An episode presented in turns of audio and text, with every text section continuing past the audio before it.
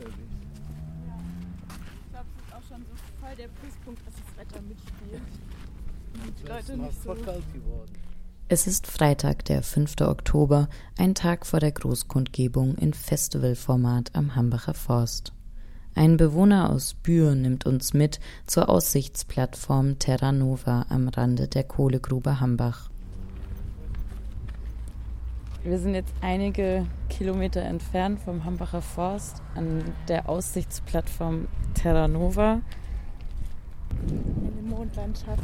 Eine Mondlandschaft. Der Aussichtspunkt wurde vom Energiekonzern RWE bebaut, mit Bar, Restaurant und Liegestühlen. An manchen Tagen machen hier Frischvermählte ihre Hochzeitsfotos vor der Braunkohlekulisse. Unser Begleiter erzählt von seiner Zwangsumsiedlung. Das Haus, in dem er wohnte, sei einsturzgefährdet gewesen und vom neuen Job, den er vermittelt bekam, als der Ort, an dem er arbeitete, aufgekauft und abgebaggert wurde.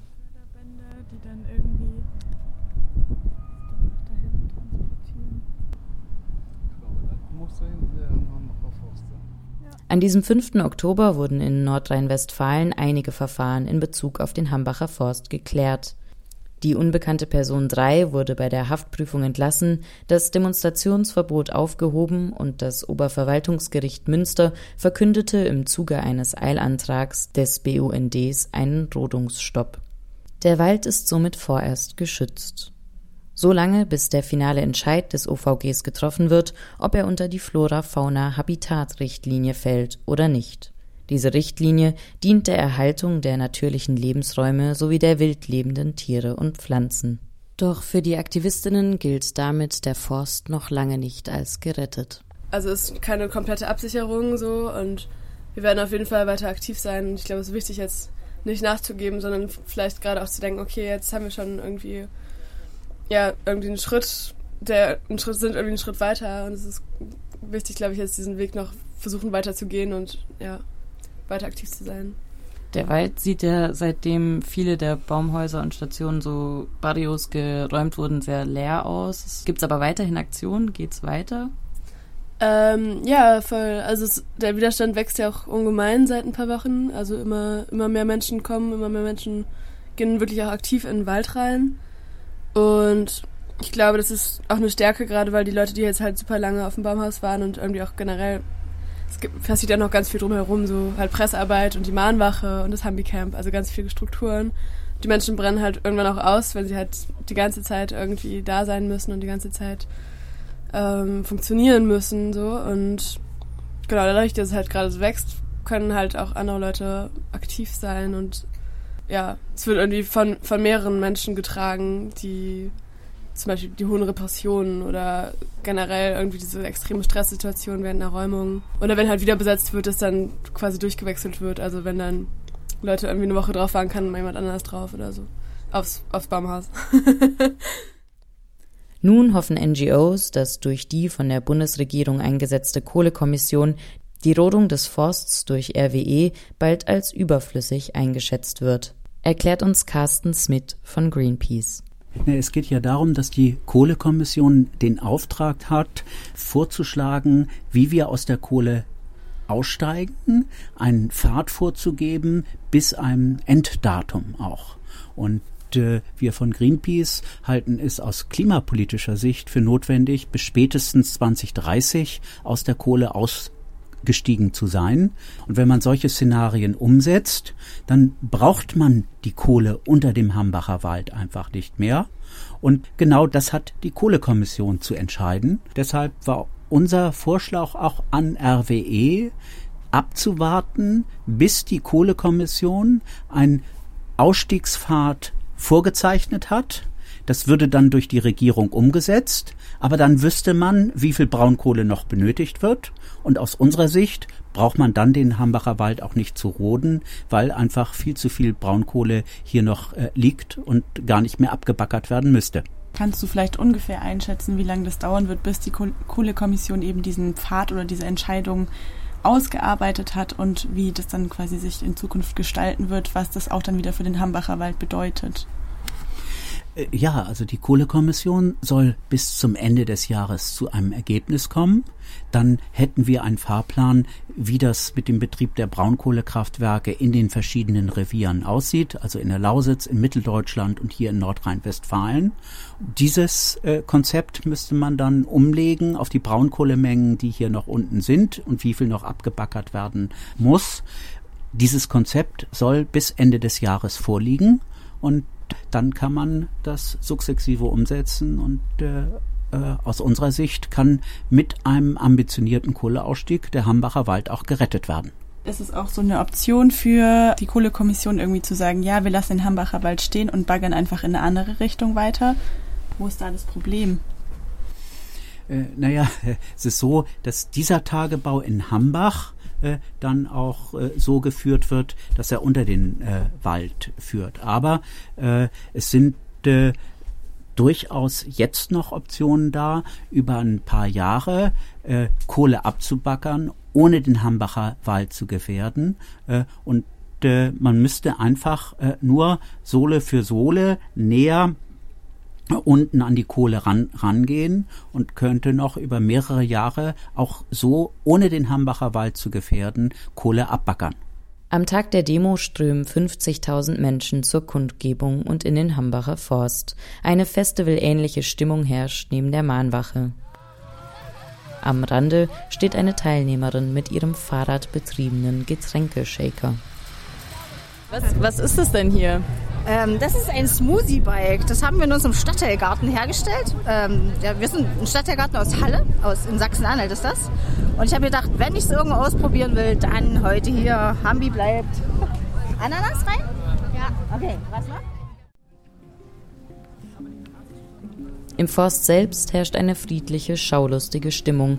Gemeinsam werden Barrikaden neu errichtet, Ende Gelände breitet sich mit Hängematten aus und es wird viel musiziert.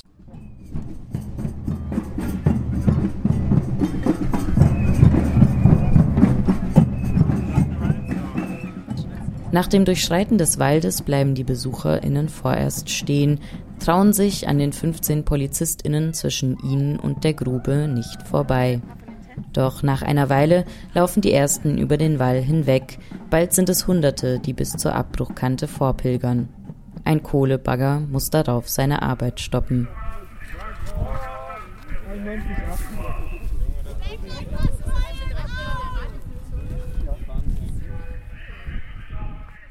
Ich glaube, dass äh, tatsächlich der Druck, unter dem die Landesregierung und RWE stand, äh, auch jetzt entwichen ist durch das Urteil vom Oberverwaltungsgericht Münster.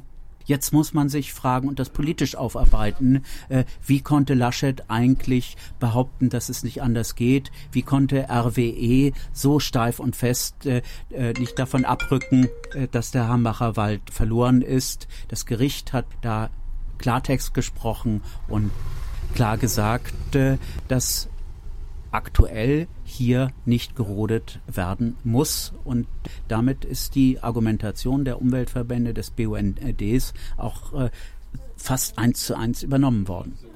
Die friedliche Atmosphäre lässt einen fast vergessen, was für Repressionen die Aktivistis im Hambi in den letzten Jahren und vor allem in den letzten Wochen mit dem größten Polizeieinsatz in Nordrhein-Westfalen erlebt haben.